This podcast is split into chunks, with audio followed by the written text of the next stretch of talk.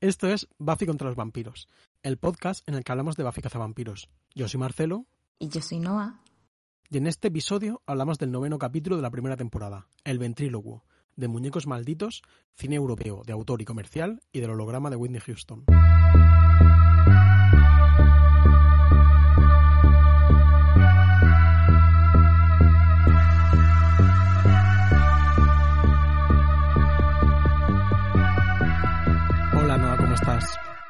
Hola Marcelo, muy bien, de muy buen humor. ¿Y tú? Pues muy bien también, estamos hoy muy animados con ganas de, de grabar este podcast. De... Sí, un, un día vamos a hacer un montaje de como todos los eh, espacios que suceden antes de que empecemos a grabar. Eh, yo comiendo, yo yendo al baño, yo haciendo café, eh, Marcelo cantando. Es que habíamos, había- en principio habíamos quedado para después de comer, pero hemos dicho, bueno, pues antes de comer em, he pensado, pues vamos a avanzar un poco, porque siempre es verdad que echamos un ratillo como cuadrando este guion tan, tan férreo que sabéis que, que tenemos. Eh, y bueno, pues ya nos hemos animado, nos hemos envalentonado porque es que estábamos aquí hablando del capítulo y estamos perdiendo dinero. Sí, no como haciendo este podcast, que estamos ganando mucho dinero. Estamos ganando dinero. Em, bueno, entonces, eh, pues, ¿cómo se llama este capítulo? bueno, este capítulo tiene dos títulos. En el DVD de Marcelo, supongo que será el nombre de Latinoamérica o simplemente como, ¿no? Exactamente es eso. Según lo que he podido comprobar, la información oficial es que en España se llama el ventrílocuo y en Latinoamérica el guiñol. Que una cosa que me gustaría... Ah, perdón, perdón. No, no, que en mi DVD, como has dicho, que pone el guiñol capítulo, pero es, no sé, tiene a veces nombres un poco raros. No, que es que me consta que nos sigue gente desde Latinoamérica y tengo como curiosidad por el doblaje. Eh, no sé si hay como algún insight que nos podáis dar. Porque a mí me gustaba mucho el doblaje en español, por ejemplo, eh, como el, el- el- doblaje en castellano. Recuerdo disfrutarlo bastante y recuerdo sorprenderme mucho cuando hice el paso al inglés y vi que Buffy tenía una voz como la voz que tiene Buffy, que es más, más aguda y como más juguetona y tal, porque siento que era mucho más seria en... No sé si de esto hemos hablado ya, pero como que el doblaje en español es como inusualmente triste. Quiero decir, es como, una, es como muy dramático. Puede ser. Eh, que en plan, que está bien porque es verdad que la separa de las series estándar de adolescentes y tal, pero es verdad que tiene como una idiosincrasia muy, muy propia. Pues si eh, queréis hablarnos desde, desde Latinoamérica de este tema, pues encantados de, de escuchar vuestros insights sobre el doblaje. Eh, venga, que cuéntame, ¿cuándo se emitió este capítulo? Vale, pues te cuento los datillos. Eh, se emitió el 5 de mayo del 97. ¿Tú conoces a alguien? ¿Conoces a alguien que naciese el 5 de mayo? Igual sí, pero no me viene. A ver, conozco a mucha gente. Pero que yo recuerde, eh, no. que yo me sepa su fecha, yo diría que no. Y bueno, eh, lo guionizaron Rob Desotel y Dean Batali, que hablamos ya de ellos un poquito en el capítulo de No mates al chico en la primera cita, que si no recuerdo mal era era el quinto de, de esta temporada. Perdón. Y dirige Ellen S. Pressman, que este será su primer capítulo eh, en la serie, luego dirigirá otro, el de la momia inca, que siento que estamos hablando muchísimo de ese capítulo, Constantemente. siendo un capítulo ¿verdad? que no es ni siquiera especialmente memorable, o no, pero, pero bueno, Mm, el caso es que es una mujer que sigue súper activa, la LNS Pressman esta, incluido que dirigió un capítulo de New Amsterdam, que es una serie que a Seca Noah le, le gusta bastante. Estoy buscando justo ahora mismo en este instante eh, qué capítulo es y no lo encuentro. Pero bueno, o sea, es una serie que es muy meme. eh, pero que está bien. Bueno, o sea, no sé, a mí, yo veo todas las series de médicos y yo empecé viendo New Amsterdam como genuinamente. O sea, no sé, la primera temporada sí que entré y me hacía gracia y me parecía entretenida y tal. Pero luego es una serie como tan absoluta y extremadamente woke de forma declarada. Cada capítulo es una lección de vida y de justicia social que te intentan dar, pero a la vez tienen como un guionista muy conservador y un guionista muy progre y entonces es como que eh, constantemente te están mandando mensajes mezclados y siempre las moralejas están un poco torcidas y siempre hay gente en los capítulos haciendo las cosas de manera horrorosa y es bastante gracioso y entonces pues eh, no sé, es una serie bastante divertida de ver no siempre en un buen sentido, pero, pero tampoco, tampoco en uno malo necesariamente, depende de qué esperes de la televisión. Desde luego no tiene nada que ver con el capítulo El Riñol para la mayoría. En cualquier caso, por si te interesa, es un capítulo que se llama Happy Place de la primera temporada. sobre una policía a la que se ve que, que atropellan. ¿Eh? No sé si recuerdas. Happy Place, New Amsterdam. Es que quiero, quiero recordar que nos enseñó el capítulo eh, Happy Place. Pues ni puta idea. No. Ah, para que veáis. Aquí la gente Oh, vale, sí. Sí, sí, sí, sí. Este es eh, un capítulo estándar porque rollo, hay como un amigo policía de esta tía que se pone en plan supremacista y hay como una movida, creo recordar. Oh. Y es en plan de no al fascismo, acá, etc. Sí. Y luego como que había una razón. Sí, luego como que el tío que la había atropellado realmente no la había atropellado a propósito ni ni siquiera por un, un desliz suyo, sino que tenía una enfermedad que había hecho que se quedase dormido y que además seguramente, porque esto es como funciona New Amsterdam, no le habían podido tratar porque no tenía seguro sanitario. Como que siempre todos los capítulos tienen siete capas como hasta mm, llegar a ese punto. Lo que pasa es que luego cuando están así a punto de mm, arreglar el sistema es como que se les ocurre una solución capitalista a los problemas de Estados Unidos. Entonces es como, no sé. Da igual, es una serie grotesca, os la recomiendo mucho. Eh, Podéis vernos próximamente en New Amsterdam contra los vampiros. New contra Amsterdam. Em, New Amsterdam, que creo que era como el nombre original de Nueva York o algo así. Eso creo, si no Sí. recuerdo mal. Eh, bueno, seguimos en Buffy contra los guiñoles. Volvemos. Eh, los resúmenes, por favor, Noa. Cuéntanos de qué habla este capítulo, según las vale. fuentes oficiales. Esta vez el- la traducción la ha hecho Marcelo, la traducción de la Buffypedia.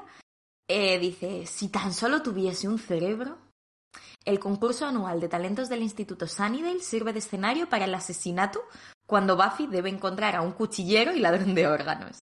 Mientras tanto, el nuevo director es un fiero disciplinador que obliga a Giles a dirigir el, el concurso de talentos y fuerza a Buffy, Sander y Willow a actuar en él. Muy bien interpretado, muchas gracias. De nada. Odio mi risa. Eh, cuando luego escucho el, el podcast, eh, siento que tengo una risa súper irritante por la cual me disculpo. Eh, simplemente no puedo dejar de disfrutar. Int- intentaremos ser me- menos graciosos. Entonces, hoy estamos especialmente tontos. Ah, Yo he sí. dormido muy poco esta semana eh, y a la vez estoy de muy buen humor. Entonces, la receta, pues, o sea, es agradable para mí, pero entiendo que incómodo para la gente de fuera. Em, la reseña de Disney Plus me gusta mucho. La reseña, no, el sinopsis de Disney Plus me gusta mucho. Dice. La marioneta de un ventrílocuo podría estar recolectando órganos de los compañeros de clase de Buffy. Directo al grano. Quizás. Y encima me gusta, podría estar. Es verdad, podría estar. Pero la duda es una cosa que, que es importante en este capítulo. Efectivamente. Está muy bien, la verdad. ¿Qué te ha parecido el capítulo? Pues me ha gustado un montón. Em, Ya te digo que lo, lo dije que, lo tenía relativamente reciente, entonces eh, como que me acordaba más o menos bastante amplio grado de, lo que pasaba, pero aún así lo he disfrutado un montón y, y no sé, siento que me lo podría volver a ver ahora, ¿sabes? Como que tiene como suficientes elementos para disfrutarlo y tiene como eso, tiene como mucho más siento como de película de terror de lo habitual, en plan como mucha escena de Buffy sola en una habitación oscura, pero también es muy gracioso y tiene, lo sobre todo me parece increíble, el gran logro del capítulo son los giros constantes eh, y esta clase como de no saber realmente qué está pasando o qué te puede pasar en, el siguiente, en la siguiente escena. Me hace mucha gracia porque la peli que vimos ayer en, en Cineceta, que, que es otra de las razones por las que estoy eufórica, hicimos una proyección que salió muy bien de una peli que se llama Crime Wave del Eh, 85. perdón, aclaro, no está hablando en, en plural, pero plural majestático. Yo no estaba, no estaba, no, no fue un evento compartido. No, perdón, en plan, yo y el resto del equipo de Cineceta, otras 10 personas Eso, extraordinarias. eso, eso ponen muchachos. Sí, entre ellas eh, Irene Castro, la otra fan hater de New Amsterdam. Eh, la persona que me enseñó a odiar New Amsterdam eh, desde el cariño. No, eh, bueno, joder, perdón. Eh, eso, que la peli esta, eh, que es Crime Wave de 1985 de John Pace, no confundir con Crime Wave de 1985 de Sam Raimi, eh, va de un tío que quiere como escribir la gran película de crímenes a color, pero solo sabe escribir principios y finales. Y entonces en un momento está teniendo como una especie de correspondencia con uno que, que es un loco, que no sé qué, que no sé cuántos, pero que se supone que es guionista y como que le iba a ayudar a ser un mejor guionista y entonces le manda una carta en la que dice giros, como diciendo el secreto, lo que te faltan son giros y entonces el tío se está durmiendo y de repente se materializan como que le entran por la ventana unas letras que se escriben sobre la pantalla que pone giros y viendo este capítulo era todo el rato como Sí, sí. giro. Es 100% es un capítulo de giros. Sí, y yo tengo que decir que igual que tenía muy grabado el recuerdo general del capítulo, ¿no? Como la idea, la marioneta, el mal rollo que da. Esto si escuchasteis el último capítulo os daréis cuenta que yo en un momento dado le pregunté a Marcelo como ¿y, y el, guiñol cuenta como un monstruo? Y me decía, ya lo hablaremos. Y ya lo hablaremos porque realmente hay un giro que yo había olvidado por completo, que es que la marioneta no es realmente el malo de, de este capítulo, ¿no? Es No, un puto guarro, es un guarro, pero no es un malo. Sí, claro, en plan es... eh, No es la persona más buena del mundo, supongo, pero... pero No, me gusta es un poco el, el efecto Salem de Sabrina, ¿no? Como que te puedes imaginar perfectamente a la persona asquerosa condenada a residir en el cuerpo de este Sí, otro ser. Mm. Eh, yo no me acordaba y entonces me sorprendí mucho porque de hecho, eso, y vamos tomando notas Marcelo y yo mientras vemos los capítulos y tal, y yo hasta la mitad era como el puto muñeco, qué miedo, no sé qué, y luego hostia.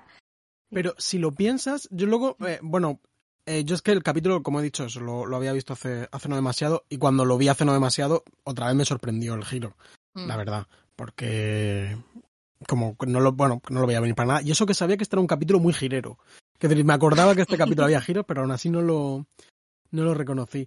Eh, que el capítulo empieza realmente como con un, una cámara subjetiva del monstruo diciendo quiero carne, seré carne, seré vivo, seré- estaré completo. Y luego esa cámara subjetiva llega al muñeco. Quiero decir, como que. Me pasa como que se te olvida que ha Sí. empezado siendo.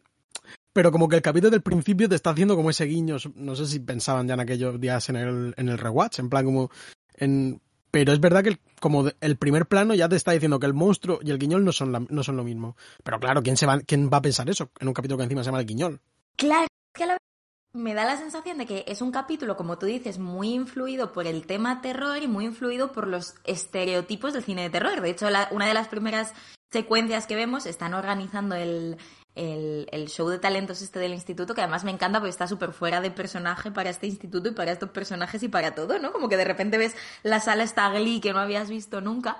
Y, mm, y están ahí montando el espectáculo y tal, y entonces ves un mimo y dices, ugh, puto mimo. Ves un mago y dices, ugh, puto mago. Y ves una marioneta y Buffy dice, ugh, puta marioneta. Me dan miedo las marionetas. Y le preguntan por qué y es como por nada, simplemente me dan Mm. miedo las marionetas. Como que está metiendo a propósito como mm, estas cinco cosas de, de que estamos condicionadas, ¿no? Para que nos den terror o rechazo o un poco de asquito y empieza a jugar con ellas a ver cuál es la que la que es mala. Entonces es verdad que es, es muy difícil. Yo, de hecho, en esa propia escena, en la que, como tú dices, se ve al guiñol, yo tengo apuntado como, como ve en blanco y negro, porque cuando se utiliza el, el punto de vista subjetivo de, mm, del bicho en el capítulo, eh, es en blanco y negro. Y yo tenía apuntado como, ven en blanco y negro los, las marionetas, ¿no? Como los perros, y es como, no, no, no. Los demonios, en, en cualquier caso. Eso no sé si lo imagino que verán a color, pero la verdad que no, no lo tengo muy claro. Dependerá No, del no demonio. sé si lo, lo dejan claro. De la especie. Ni siquiera sé si lo de los perros es verdad, pero es la mítica cosa que se decía, ¿no? Desde- Debe ser parecido a, la, a la verdad. No, pero a mi perro, por ejemplo, le encanta el color amarillo. Entonces, igual Bueno, no lo ve, pero hay lo- algo que le gusta. Claro, porque lo ven gris, en plan, ¿sabes? Pues habrá como tonalidades de gris que le gustan más que otras, supongo, no sé. Bueno, si alguien, si sabe mucho de esto, pues yo perdón si he dicho una tontería, porque igual es mentira 100%. Mm, Así que me, me, me callo. yo debería Que- hacerlo. Que no lo hemos comentado, pero que curiosamente este es al parecer el capítulo que menos gente vio en su emisión original de la historia de Buffy. Que es- Mm, me parece curioso. Sí, y no tenemos claro si es por algo del capítulo o porque simplemente ese día contraprogramaban con... Era el cumpleaños de muchísima gente y entonces nadie podía estar. Bueno, yo creo que, quiero decir que si hay un capítulo que tiene que ser como el menos, pues este puede ser como cualquier otro de la Mm. primera temporada, porque luego ya pues entiendo que la gente se va enganchando. Sí. El pic de audiencia sí que sé que es como en los momentos, durante los momentos claves de la segunda temporada. Ese fue el gran, la gran explosión de Buffy. Y luego ya como más o menos fue progresivamente bajando, salvo capítulos concretos, pero nunca hasta puntos tan bajos como, al parecer, como, como este. Pero bueno, que no hablamos de esto nunca porque a mí sinceramente me parece una chorrada, pero bueno, ya que es el que menos, pues habrá que, habrá que decirlo, digo yo. Sí, sobre todo porque me parece mal. Un capítulo. No, yo, yo no he dado mi opinión, pero lo mismo. O sea, me parece súper divertido. Me ha sorprendido mucho porque es eso. Yo lo tenía. O sea, lo recordaba con un poco de, de repelús. Por el tema guiñol, por el tema tal. O sea, sí que es de estos que. Y, y qué va, o sea, me gustó muchísimo, me pareció súper guasón, o sea, es un capítulo súper divertido. Y aquí tengo apuntado que Marcelo me dijo, no sé de qué coño hablas, pero tú cuéntalo si quieres, que, mm, que a mí es un capítulo que me recuerda mucho al piloto piloto, o sea, la parte 1 del piloto, en un sentido de estructura y de recursos, como que creo que es otro capítulo que se vuelve a basar mucho, como decíamos, en estos estereotipos respecto del cine de terror y en esta subversión de expectativas respecto de... Digo subversión, pero sí inversión, bueno, no lo sé, en esta eh, vuelta de tuerca sobre lo que uno espera ver en, en esta clase de cosa volvemos a ver, o sea, esa, mm, pues eso, esa mirada subjetiva que aparece también en el, en el pasillo, esos, eh, esa sala con taquillas donde da miedo y de repente alguien las abre y hay un muerto, eh, esa Buffy investigadora, como que me recuerda mucho la parte en la que Buffy está otra vez merodeando por el pasillo, porque Buffy, este es el capítulo en el que conocemos a un director nuevo, que es Snyder, que ahora hablaremos de él, y entonces me vuelve a sonar parecido a cuando Buffy conoce al director Fluty, ¿no? Y están como estas rimas en la que de repente se encuentran cuando ella está merodeando, intentando abrir una cosa a base de fuerza. Y él le dice, eh, las chicas, ¿sabes? No deberían estar solas en el instituto. Como que mm, veo muchas rimas. Tiene un sentido del humor también muy parecido. Y hay incluso una escena em, en la que están también en el auditorio este, cuando están ultra guasones, porque es que están todos como con mucha más retranca de, la habitual en el, episodio. Y entonces mmm, Buffy le está diciendo a Giles algo como... Eh, sí, sí, no sé qué, en cada generación hay una cazavampiros, pero le está como vacilando y le está diciendo que como él es el Watcher, le toca Watch, un poco están vacilándole porque ellos no van a formar parte de... O a, a, priori parece que no van a formar parte de el espectáculo este, ¿no?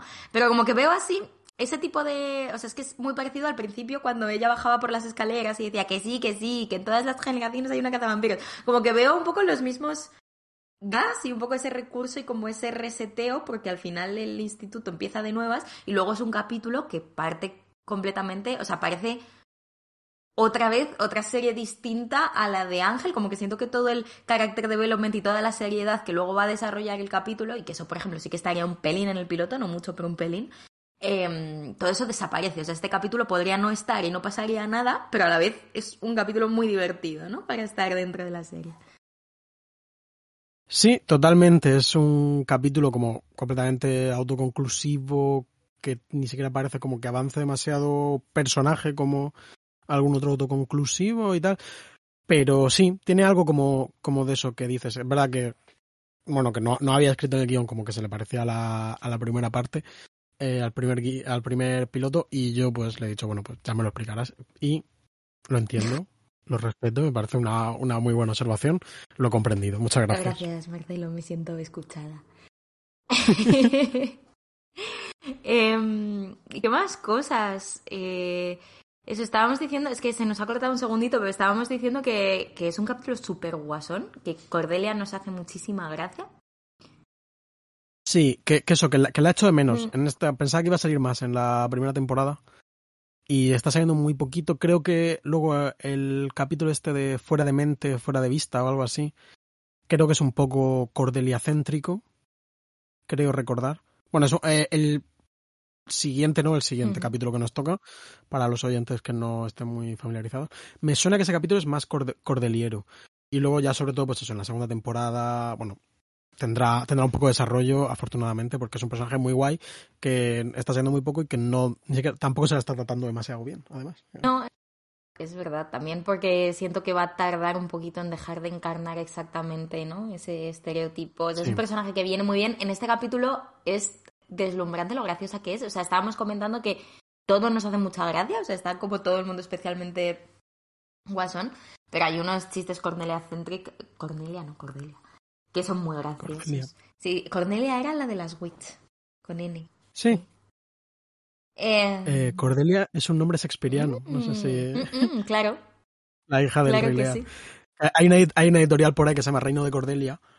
eh, y que siempre cuando, bueno, cuando era más chaval pues me hacía muchísima gracia como, Como fan de Buffy.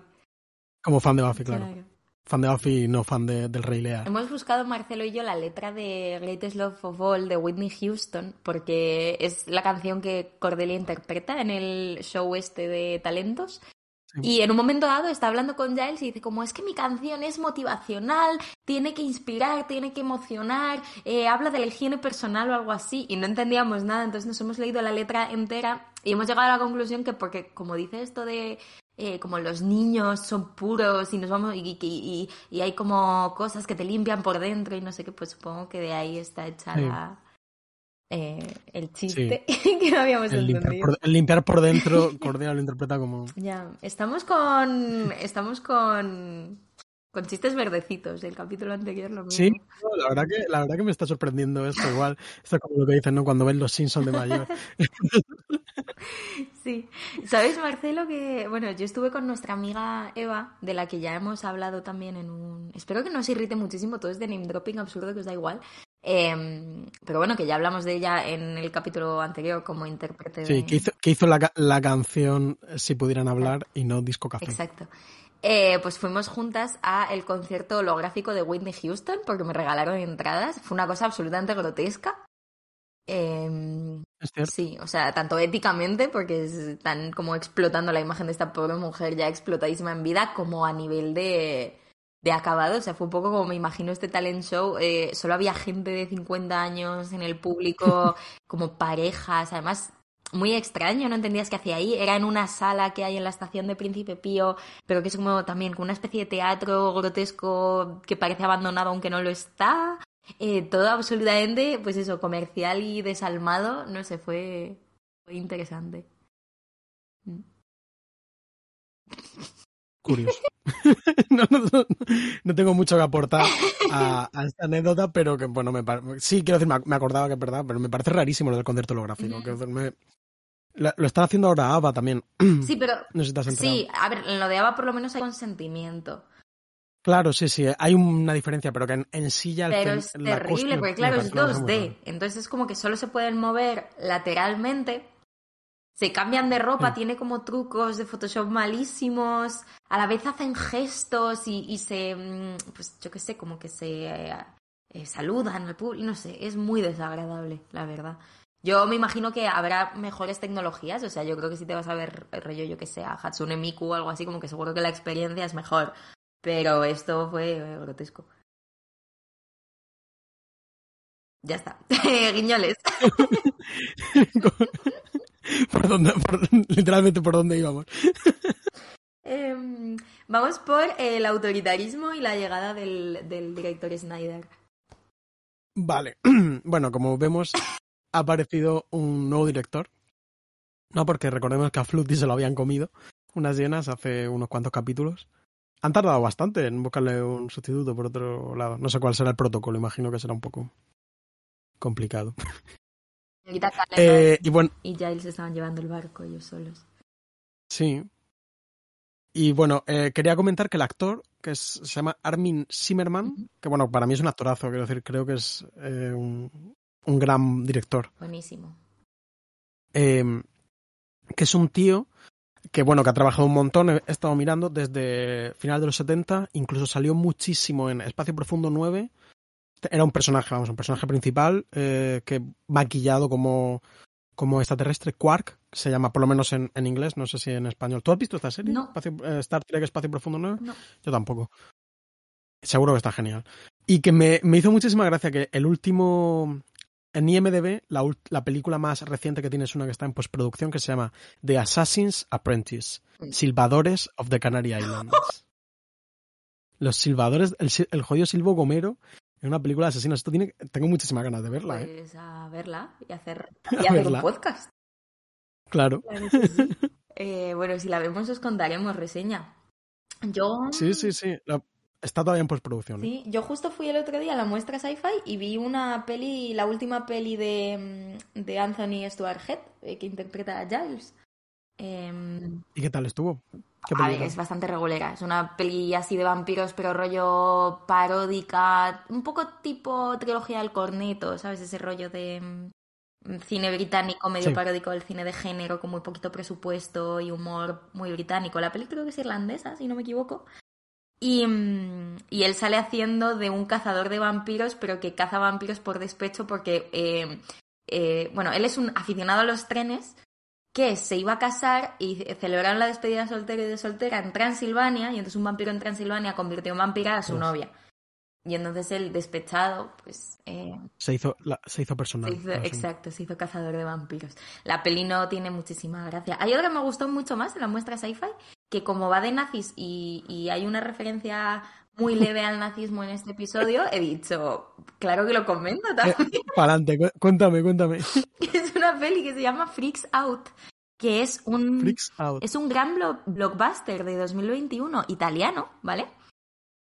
Que es una película que, a ver, no inventa nada nuevo, ¿no? O sea, es una mezcla entre eh, malditos bastardos con el rollo matar nazis, violencia, mm, tal época, pero posmoderno, no sé qué. Rollo X-Men de grupo de misfits, en este caso son gente de circo, eh, pues un hombre peludo, Freaks. tal, tal, tal, exacto, freaks que se juntan eh, a modo de familia elegida y entonces se enfrentan a esta serie de cosas y cada uno tiene una habilidad diferente, etcétera. Mezclado con un poco el rollo Guillermo del Toro, Nightmare Alley, ¿no? De- del circo, e incluso el rollo El laberinto del fauno de me acerco a la historia desde la fantasía de forma así rara.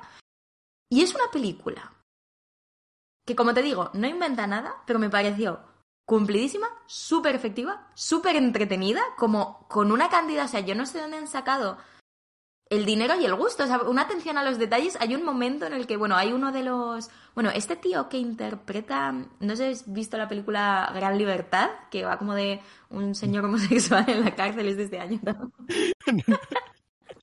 No, vu- vuelve a Freaks out, por favor. sale este tío tocando el piano. Como con seis dedos y él es nazi, como que quiere, em, quiere como hacer un ejército de mutantes freaks eh, para ayudar al Führer, porque el tío ve el futuro y ha visto que Hitler se suicida y entonces le pone muy triste. Ah, Y entonces em, hay un momento en el que él está tocando el piano, porque como tiene seis dedos, realmente nunca le han dejado pelear, solo está en el circo, y empieza a llover confeti y el confeti tiene forma de esvástica. confeti de odio. ¡Ojo! Una excelente referencia al artista conocido como Confetti de Odio. O sea, Bueno, ya está, que la veáis, que me gusta mucho la película. Eh, tiene, bueno, yo qué sé, también es un poco propaganda en algunos momentos, pero en general yo diría que está bastante bien. Eh, excelente blockbuster europeo que espero que se distribuya un poco porque claramente ha costado muchísimo dinero. Y está guay. En plan, lo han hecho mejor que los americanos. Es como lo mismo, pero Y mejor, Bien. mejor que Malnacido, la película española. Es que no sé si ha visto. no la he visto. No, No. pues la de Telecinco, joder, esta también la habrá metido ¿En pasta. Yo tampoco la he visto. No la he visto. No la he visto y tampoco he visto lo- la de Venecia de mm, Alex de la Iglesia, que yo asumía también que iba a ser un poco como lo más parecido. Pero. Yo tampoco la he visto, pero no, no, no sé. Que, bueno, quería comentar una cosa, como de la peli de Giles, volviendo a lo tema de vampiros. Que no sé si recuerdas la peli esta de eh, Íncame el diente, que fue una peli tipo Scary Movie, que sacaron de sobre Crepúsculo, burlándose de Crepúsculo, que yo la vi en el cine de pequeño. Yo nunca la llegué a ver. Eh, y, y sale Buffy. Ah, sí. Hay un gag, hay un gag al final, como están como en, al final de esto que es en Italia, los Venturi, no sé qué, Sí. pues como que hay una pelea ahí entre vampiros y aparece Buffy como que se carga mucho. ¿Interpretada por Sarah Michelle o no? No, que va, que va. Porque tengo No, entendido que sí que hay cameos también Buffy related en lo que hacemos en las sombras, en la serie. Lo que pasa es que yo la serie no Ah, he sí. llegado tan adelante, pero creo que es- No, yo, yo, yo vi la peli también. pues creo que de Spike o de tal. Pero bueno, el director es Snyder. Sí, Eh, entonces el caso es que es que hay un director que es como un nazi. Sí, la gracia es que el director, el director nuevo es, es un poco nazi, que a mí me parece también un poco curiosa la idea, porque Giles directamente no se refiere a él como Fear Snyder, y él representa un poco la reacción conservadora después de que fracasase el modelo fluty socialista, ¿no? De en plan, Sí. vamos a comprar. Luti era el movimiento de los cuidados, de alguna forma que ya hemos visto como un poco problemática en ocasiones, pero esencialmente era como un tío pro eh, responsabilidad emocional, cuidados y tal. Sí, recordemos, recordémosle rompiendo el, expediente de Buffy y luego volviéndolo a pegar. Y este tío representa el autoritarismo. Es como ya se lo han comido, pues entonces vamos a, vamos a eliminar toda esta doctrina y la vamos a reemplazar por la mano dura de hierro, que esto se expresa de formas divertidísimas. Y la dura realidad es que, sin entrar en spoilers, aguanta bastante más que Flutty, este tío. Quiero decir, como que, que, su modelo, por lo menos para, él, le funciona. He de decir, actor claramente judío. y como físicamente, además, como con unas. Pero, pero bueno, that's a choice. Es verdad, le va bien. Eh, es un director un poco malo. ¿No es el director más malo que vamos a conocer? Aunque. No. Vamos, yo creo que no. Porque luego. Ah, bueno, sí, calla. El otro era un Major. No era malo. Claro. Este es director. Vale, sí, pues. Eh, Delete. Es que hay muchas figuras de autoridad que, que se vuelven conflictivas. Sí, las figuras de autoridad son malvadas. Sí, y en esto del juego de expectativas y tal que estábamos hablando antes, pues se ve mucho como en este capítulo intentan en un par de ocasiones proponer a Snyder como potencial malo demoníaco del episodio, una vez se revela que la marioneta no es, pues este tío aparece un poco como el jueguecito este. ¿Será un demonio? No lo será. De hecho, es que sale como demasiado mm. en el capítulo para no ser un malo. Mm. Como quiero decir, como que está claro, como que el capítulo están aprovechando para, pues, que lo conozcamos en plan express. Eh, este es el director, es malvado, no sé qué, jajajaja, tal. Pero como si no tuviese esa función narrativa en el contexto de la serie, un personaje que sale tanto tendría que ser el malo. Mm, o por lo menos alguien muy cercano al malo, o una cosa así. Es verdad. Pero no lo es. En este, es malo, pero no es. No es este demonio eh, malvado que se dedica como a robar órganos y tal para mantener su. mantener su forma humana. eso es un puto mago. sí, eso era el mago. eh, que es muy graciosa, además, toda la escena luego con el mago poniendo al pobre Giles debajo de una guillotina y él, sí, claro, yo te ayudo. Una vez más, como lo del capítulo de las llenas, cuando eh, Willow le está como el tío para matarla y ya, ah, sí, vale, que esto funciona así. Verá que torponísimo Giles, siendo como es la persona más lista de. oficialmente la persona más lista de, la, del instituto. Hmm. Después del niño junto con Willow también. Sí, pero bueno, entiendo que si va por él es por como, no sé si tiene como un radar que le da, le da a indicar cuál es el mejor corazón, cuál es el mejor cerebro. Puede ser que sí. Pero... Puede ser que sí. Em, y no sé, ¿qué más cositas de capítulos? Siento que... Podemos hablar un poquito del muñeco, si quieres. Venga, cuéntame. Y también tenía Que no Genealogía. Sí, eh, Sí, eh, bueno, investigué un poquillo las de dónde venía como la idea esta como del, del diablo, el muñeco diabólico, que bueno, evidentemente tiene que ver con... Bueno, evidentemente, no es tan evidentemente, pero como que tiene que ver con todo este tema del Valle Inquietante o del Unheimlich o cosas así, que es como la cosa que parece real, pero no es del todo real, ¿no? En plan, un, un muñeco se un muñeco de cera se parece mucho a una persona, pero no es una persona. Entonces nos da como grima. Eh, es como una especie de reacción eh, instintiva que ya, como he dicho, pues se ha, estudiado psicoanalíticamente, pero también a nivel neurociencia, etcétera, etcétera. Vi que hay una peli que se llama eh, El Gran Gabo, una peli, un talkie de 1929 con, con Eric Brown Stroheim de protagonista, sobre un muñeco, pero no, el muñeco no es diabólico, pero es el un ventríloco malvado que tiene, como que expresa sus sentimientos solo a través del muñeco y entonces es como una persona malvada. Que me hizo gracia por Gabo, el, el muñeco de, los Simpsons, que también es un famoso muñeco. Ah, no. ¿Te acuerdas? No me acuerdo, voy a buscar. Pues sí, bueno, había un momento, hay un capítulo como dedicado a un muñeco que se llama Gabo, que, que destrona a Krusty el payaso. Es verdad. Pues se ve que venía de aquí, de esta película de 1929, El Gran Gabo. Vale, vale, vale, entonces.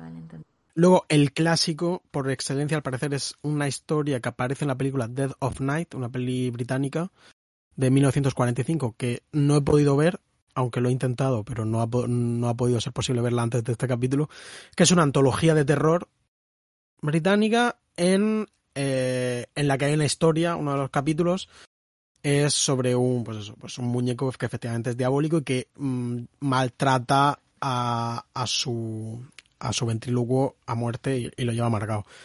Y luego, bueno, pues hay otro ejemplo que no sé si tú has podido ver o has visto o no, que se llama Magic, de 1978, con, con Anthony Hopkins, No, que tiene pinta de dar bastante, bastante mal rollo, pero no he tenido el placer de ver. Y luego sí, por supuesto, sí que vi la de Chucky, Claro. que para mí no es una gran película, la verdad, pero bueno, es como yo creo que a nivel moderno y quizá a nivel de este capítulo sería como el, el referente number one. Le ¿no? han hecho una serie también ahora de sci-fi y tal. Vamos, ahora, el año pasado o el anterior. Hasta- Sí, es verdad que la, la pusieron hasta carteles por la calle y todo.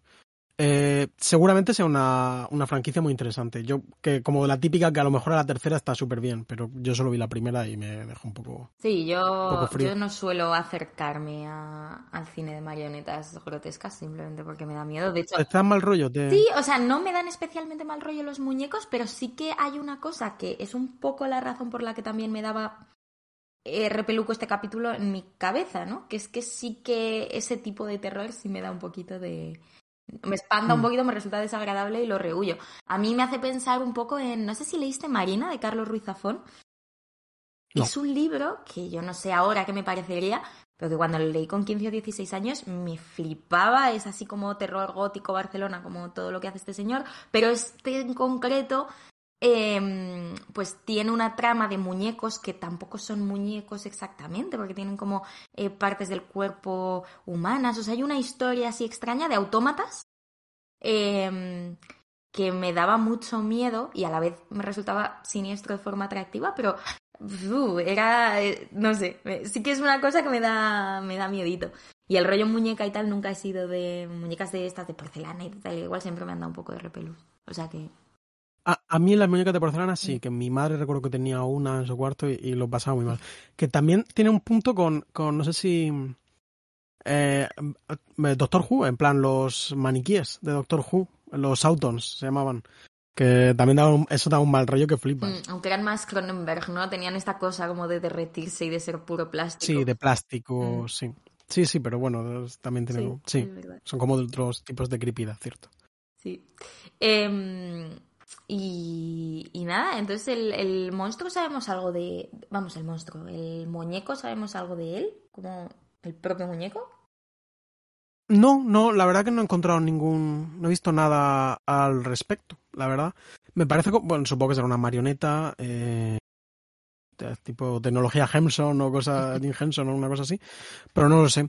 Pero me parece interesante como la historia del tío, como un tío de, de los viejos tiempos, de los, de los años 30, eh, dedicado a cazar demonios y que recibe una maldición eh, que me parece otra vez como una especie como no tan paradójica de alguna forma como la de Ángel, pero que sí que me parece que entronca con esta clase de maldiciones que son un poco extrañas. Mm. Maldición que, es- que te convierte en un muñeco y te hago inmortal, por ejemplo, Sí. ¿sabes? En plan... Sí, te hago inmortal, pero vas a odiar tu vida porque eres un muñeco y entre otras cosas esta persona se Y- le ve claramente, em, pues eso, como muy sexual de una manera muy sí, asquerosa, ¿no? Es una persona erótica, vive en el mundo de los sentidos. Y eso es algo que ya no... Nunca más. Enten- entendemos que no. Mm. Pero por otro lado, también es una maldición que es como te condeno a que lo único que tienes que hacer en toda tu puta vida eh, sea buscarme y matarme. ¿sabes? Como- Sí. Pero, y lo consigue efectivamente. Ha matado a seis de los siete demonios de esta orden, que la verdad que también me parece como guay el concepto. Me da pena como que, que se les haya encargado todo, porque podría haber sido un tema recurrente chulo. Y me gusta el momento en el que él está hablando con, eh, con Buffy, como en, eh, en las, las lámparas, ¿no? Como en los focos. Y como que, que descubre que ella es la cazadora. Y entonces me dice gracia porque es como, joder, es que solo hay una cazadora para todo el mundo. Y la otra estaba, en, en plan, él conoció a una en Corea. Joder, pero qué, qué paranoia seguirán pasando en Corea. mientras no una-. Un pensamiento recurrente a lo largo de ver esta serie es eso, porque ella está en sus cosas de su pueblo, está como con el municipalismo. Claro, es que Pero- hay varias, se supone que hay varias bocas del infierno, la de Sunnydale no es la única, Claro. por eso hay Slayers en todas partes, estaba la de Nueva York de los años 80, que esa saldrá, hay, hay como varias. Eh, es verdad, yo lo pensaba también. Poco, poco me parece, pocas me parecen, quizá debería haber más. Dejo la pregunta Sí. abierta. Sí, sí, tú, ahí lo dejamos. Eh, y nada más, en plan, bueno, si quieres comentar algo. Eh, no sé, tenemos mil cosas aquí apuntadas, pues Sí, vamos como- echando un ojillo. Sí, muy anecdóticas. Yo tenía apuntado que me hacía gracia cuando mm, el muñeco tira lámpara, porque la- hay un cruce muy gracioso, ¿no? De, de miradas ahí en el que Buffy está yendo a por el muñeco porque el muñeco está yendo a por Buffy y la ataca en su cama, que me dio un mogollón de miedo la escena, la- el momento en el que aparece el muñeco en la ventana, es súper jumpscare. Eh, y entonces Buffy dice, este muñeco va- es malo, los demás, como saben que a ella le dan miedo los muñecos, le hacen un poco el gaslighting de que va, tía, lo habrás soñado, que también es como, chicos, han pasado cosas Sí. más raras que esta. No, no se fían mucho de ella, ¿eh? Para, Para- y para el sitio en el que viven. Para la que viven en un mundo en el que pasan cosas raras. Ella, ella sabe. Ella acierta siempre. Y, y entonces se revela que él le estaba yendo por ella porque la vio tan fuerte y tan guay y tal que se pensaba que ella era el demonio, ¿no? Y me hace mucha gracia que le tira un- una lámpara encima Sí. y aprovechan la pausa de publicidad para no tener que meter efectos especiales. La lámpara cae, se va a publicidad y, y inmediatamente vuelven y ella está tirada debajo de la lámpara. Y es como un recurso de, uno, cliffhanger, dos, mm, nos ahorramos dinero. Sí, hombre, algún dinero se gastaría en el, en el muñeco. Quiero decir, no creo que este capítulo fuese barato. No, tiene muchas Porque cositas. da el pego. En general, da el pego. Sí. Y que tengan que montar, pues yo qué sé. Bueno, lo bueno de las variedades es que supongo que en todos los sótanos de todos los estudios deben tener Claro. todo eso. Sí, bueno. Sí, eso yo creo que había hasta en mi colegio. O sea, en plan, como gilipolleces de este tipo era. ¿Tú has hecho, has hecho alguna vez un concurso de talentos? Eh, no como tal, pero tengo que contar que yo tuve un pasado. eh, a mí en, eh, en el colegio eh, hice una extraescolar de teatro. Me gustaba mucho. Me gustaba mucho la actuación en aquel momento de mi vida. Aunque para actuar no falta ningún talento, según dicen en este capítulo. Sí, quizá por eso me, me gustaba. Eh, y llegué, lo, no había en mi colegio nada parecido a esto, pero sí que yo escribí en quinto o cuarto de primaria una obra de teatro. Una obra de teatro eh, como una investigación detectivesca. Esto no, creo que no te lo había No, contado nunca, jamás. ¿no? ¿no? Pues escribí una obra de teatro eh, que sobre un detective que investigaba un asesinato, dos detectives de hecho, eh, y era en verso la, la obra de teatro. Era muy corta, entiendo que, que, que no podía durar más de 15 o 20 minutos, una cosa así. Pero entonces la- sí que la, la representé con unos amigos, con, con unos compañeros y tal. ¿Sigues Eso pasó. Sí, la, la tengo por ahí, sí. Me da muchísimo. Te lo puedo pasar a ti, pero No evidentemente. vamos a hacer una lectura dramática en el podcast. N- No, eh, yo qué sé, si en algún momento necesitamos dinero para el podcast podemos subastar o, o un NFT de, de, de la hora. Pero, pero sí, eso sí que lo hice. Quiero decir, sí que actué, sí que me subí a las tablas en mi colegio. Hablando de NFTs, hay una trama muy graciosa. Siento que este es el capítulo de las digresiones, no pasa nada. Hay una trama muy graciosa con eh, el actor Seth Green, que interpreta a Oz en capítulos futuros de la serie. Eh, y un NFT que le han robado y que hace que no pueda adaptar una serie para la que tenía los derechos. Bueno, no sé muy bien cómo funciona la movida, pero está el tío Unchained, en plan poniendo mensajes de, de- me beberé contigo a los tribunales a usuarios que se llaman Dark Horse 86, ¿no? Como está siendo todo grotesco. En, en algún momento tendríamos que hablar, hacer como un repaso qué cojones está pasando en la vida de todas las personas que salieron en Buffy. La mayoría no es tan genial, la verdad. Eh, No, eh, Buffy y Willow deben ser las. Buffy creo que no trabaja casi, pero Mm. debe estar a la gloria. Quiero decir, por mí que no trabaje me parece perfecto. Sí. Y Alison Hannigan hasta hace muy poco en, en Cómo conocí a vuestra madre, por supuesto, que y, también y está. tiene muy familia numerosa y se disfrazan en Halloween y es como una Mm. tía que se la ve disfrutona. Sí, y, tiene, y está casada con un, Mm. con un actor que también saldrá en la, en la serie. Muy simpático. Mm. Eh, bueno, continuamos. Bueno, y No está en contra los guiñoles. eh, Ah, no, también teníamos apuntado otro chiste que no entendimos y entonces eh, yo quería que Marcelo me lo explicara, eh, que es cuando, mm, cuando el, el- la marioneta se revela que no es mala, pero luego eh, desaparece y entonces parece otra vez que quizás sí que sea mala. Sander cree que sí que es malo y dice, Sander es de la hipótesis de, la, de la marioneta malvada. sí, y él dice, we've been Kayler so Sid. Vale, eh, simplemente, en plan, Killer Shows es el papel que interpreta el payo este, joder, ¿cómo se llama? Kevin Spacey en Sospechosos Habituales, la película de Brian Singer de los 90, que fue muy popular, yo no la he visto, Noah tampoco la ha visto, pero voy a hacer un spoiler aquí de la película. Parece ser que toda la película es el payo eh, contando en flashback lo que le ha ocurrido y se descubre que no, que ha mentido y que como que toda la película era una mentira. Es- hay un giro ahí. Oye, qué chulo. Sí, no, la peli tiene que estar muy bien. Lo que pasa es que llames el giro, pero, pero seguramente, la, seguramente la peli mole. Em, luego, eh, explícame cuando dices lo de, hostia, un cerebraco. Ah, cuando sale el cerebro. Ah, cuando lo encuentres, ¿verdad? Claro, Vale, sí, vale. claro. En plan, porque se ve un cerebro así como que tiene cáncer, el pobre. Ya. En plan, como. Sí, Pero también un giro, ra- un giro raro. sí. Bueno, para explicar por qué no se lo podían. Sí, sí, pero. Mm. eh, y que también te digo que, que el pobre, como que. En general, en este, en esta, en el Instituto de Sanidad, la vida vale muy poco. Pero me da un poco de pena que el guiñol que ha estado con él, entendemos que varios La años. suda, le da igual. la- en plan, pasa del tema a muerte. O sea, lo está pensando en follarse a Buffy. Guiñol, que por cierto, se llama Sid, como el personaje este de Toy Story, escrita por Josh Whedon, em, que es como el niño malévolo que hace muñecos con Hace sus muñecos, muñecos. Puede ser que haya alguna clase de, de referencia. Sí que vi que Snyder eh, es, al parecer, está llamado, es, está llamado por el eh, asistente de Josh Whedon epónimo, no sé qué es Snyder. Epónimo, una palabra que se explica en este capítulo. Se explica y hay que tomar nota porque es una, esto distingue a la gente que habla normal de la gente que habla bien. Yo tenía también una, una nota anterior que tenía que haberte dicho, pero no me acordé. Que es que me gusta mucho cuando. Eso, cuando están. eh, cuando hablabas tú de lo de Uncanny Valley y el Heimlich, y como las cosas que se parecen demasiado a lo humano y entonces nos dan mal rollo. Está este momento en la biblioteca en el que Giles se inclina por la hipótesis de que es un demonio que devora cerebros, no sé qué, y de repente aparece, creo que Willow, que ha encontrado en otro libro que un muñeco puede comiendo carne y no sé qué, no sé cuántos, cobrar autoconsciencia y volverse Sí. de carne haciendo lo mismo. Hacerse, hacerse un niño de verdad. Hacerse un niño de verdad. Eh, buena referencia. Entonces, bueno. Una película muy desconocida que tal vez conozcáis llamada Pinocho. Sí. Pinocho 3000. Entonces, no sé, pues eh, me gustó mucho ese malabar, como con todos los posibles y que todo fuese Claro, no, no. posible.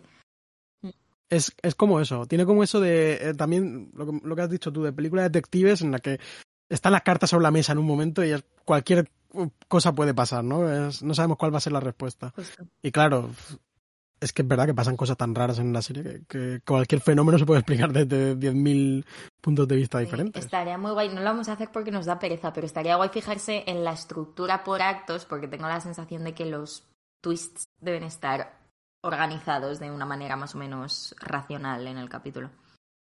Yo sinceramente creo que este capítulo da para un análisis muy serio eh, estructuralmente de el giro de guion porque creo que es brutal eh, pensar en eso porque es que te pones a hacer como el recuento y es realmente complicado seguir el hilo de eh, la cantidad de giros que hay eh, de dónde te dice la serie que, está el malo o que no está el malo y creo que funciona muy bien. Es muy chula, es muy divertido. Y luego eso, teníamos apuntado, es eh, creo que la un- el único capítulo de, de esta serie que tiene una escena post créditos que Marcelo y yo nos ha hecho mucha gracia y los dos hemos apuntado Straw Yuyet. Entonces te invito a que expliques qué es eso. Vale, sí, porque esto creo que requiere explicación. Bueno, Strap eh, Yujet, que se pronuncia así, ¿no? Yujet, Más o eh, menos, sí, creo que sí. Bueno, realmente es Jean-Marie Straub y Daniel Yujet, que fueron un matrimonio, creo recordar, franco-suizo, franco-alemán, eh, eh, que fueron una pareja que dirigieron películas desde los años 60 hasta la muerte de ella, que creo que fue a principios de los 2000, si no recuerdo mal. Él continuó haciendo, haciendo cine y tuvieron una metodología y un estilo de trabajo bastante único y sus películas más célebres son adaptaciones. eh, bueno, diría que todas sus películas son adaptaciones de textos. Ellos, ellos como Marcelo adaptaban teatro en verso. No, pero es de Eh. lecturas literales de, de textos escogidos, a veces un poquito modificados, pero en general como con mucha... muy pegados a la palabra. Sí, incluso hay alguna película que se llama, ¿no? En plan, Otón, o creo que era, eh, según la traducción de no sé qué, no sé cuántos, como en el título incluyen Sí. la...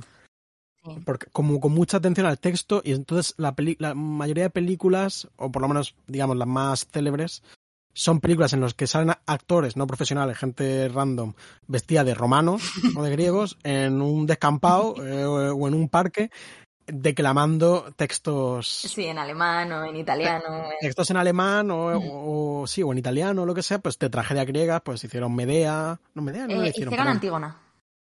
Antígona, sí. que además es una película eh, que a mí me encanta y cuando os ponga un frame vais a entender a qué nos referimos Marcelo y yo cuando decimos que lo que hacen al final. En, plan, esto es como para café para cocainómanos, pero como que si habéis visto estas películas que y habéis os, os, han gustado como nos gusta a nosotros, pero esto es como que dar mil pasos. Si habéis hecho todo eso, eso es que os parece graciosísima la escena final. No puede ser más gracioso. Sí, porque hay una cosa también en la cosa de Strabo que es como ellos les pedían a los actores que precisamente para destacar el texto y seguir al texto no emotean especialmente, o sea, no son no son gente que está interpretando, como dicen. Son, como son como maniquís gritando muchas veces los textos, a veces a unos ritmos extraños. Claro. Y es exactamente eso lo que hacen Buffy Sandler y Willow. Eh, es, lo, que para una persona normal es actuar mal. Quiero decir, si eres, muy listo es brutal, pero en general es como actuar mal. Bueno, queremos disculparnos con nuestra y Yujet eh, eh, oficialmente en este podcast. Les adoramos, les hemos programado, en plan hay un cariño. Sí, somos muy... Yo soy muy fan. Sí, sí, pero hay una guasa también ahí y esta escena por ejemplo, como dice Marcelo, es muy divertida para las cinco personas que probablemente no estén escuchando este podcast eh, en este momento. Bueno, hay por lo menos dos. sí. por lo menos dos. y, y, no sé, algo más. Ah, bueno, que yo quería decir que, claro, efectivamente, como precisamente tiene escena post créditos esta, este capítulo, pues me quedé viendo los créditos un rato más.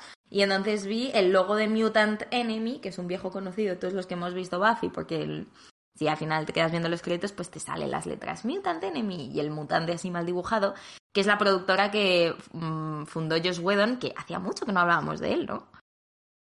Sí, un montón. Mm, esta persona que tiene algo que ver con Buffy eh, montó una productora en el 96 para producir Buffy y luego también la utilizó para Ángel y para series posteriores. Em, y por curiosidad me he metido y he visto que el nombre Mutant Enemy eh, eh, fue extraído de una canción de Jess, el grupo del que de rock progresivo del que es muy fan Josh Whedon.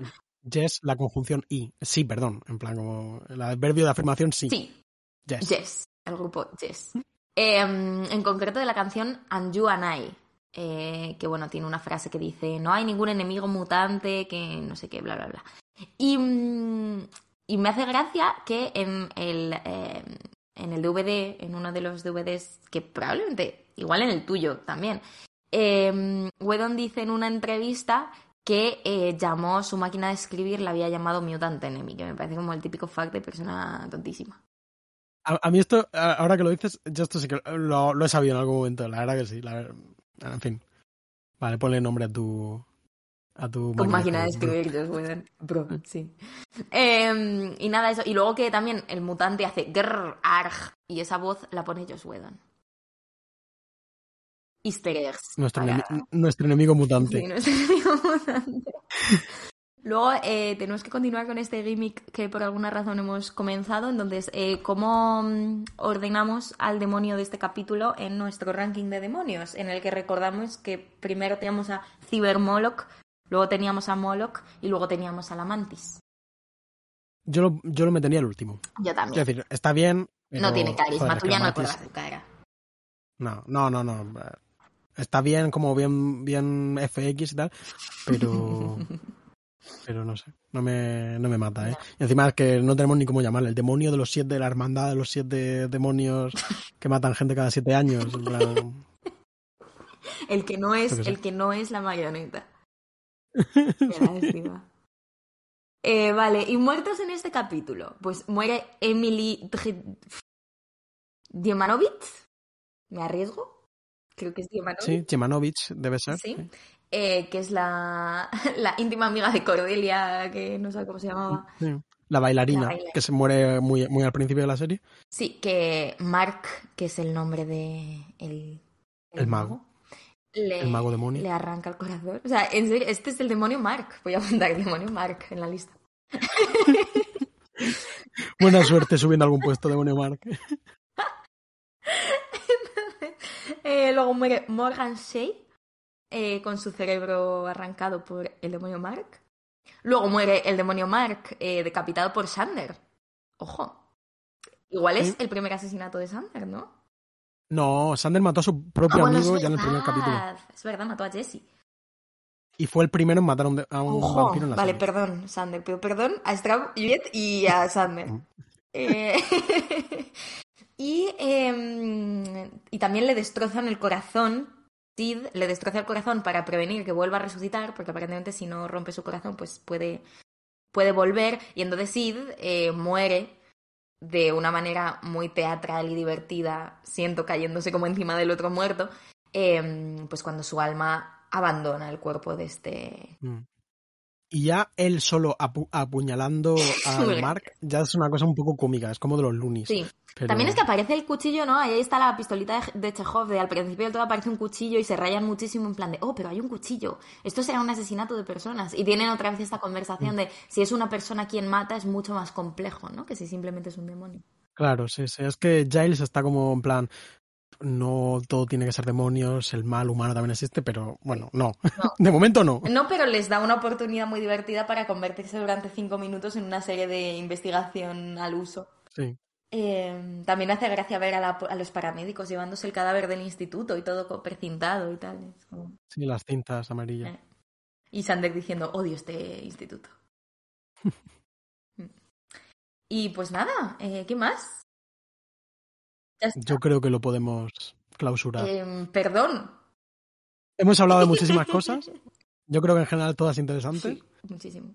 Eh, y bueno, el capítulo, pues es que está todo, está todo ahí. Están todas las cartas sobre está. la mesa. Ahora elijan cuál es el final em, que les gusta, quién ha sido el asesino. El próximo capítulo es Pesadillas. No sé si lo recuerdas. Sí, Está lo recuerdo bien. y creo que es el capítulo en el que sale el pequeño Joseph Gordon-Levitt.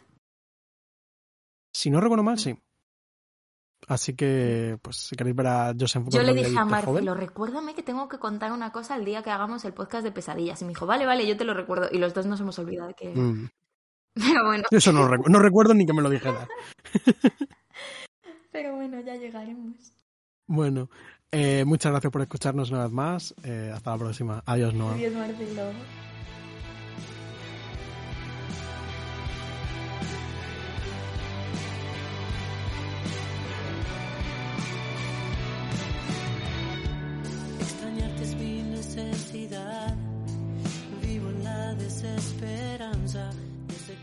Buffy contra los vampiros es un podcast de Marcelo García y Noa Benalal.